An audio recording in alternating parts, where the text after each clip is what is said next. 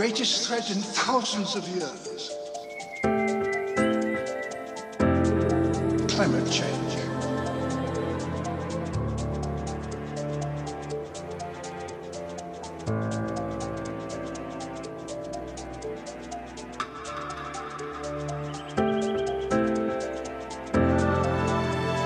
If we don't take action, the collapse of our civilizations and the extinction much of the natural world is on the horizon.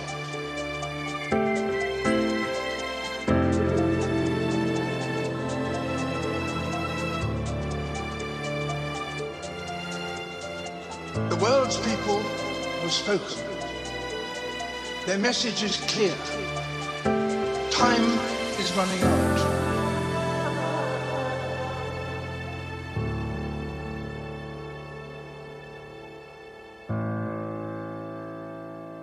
Together, we can make real change happen.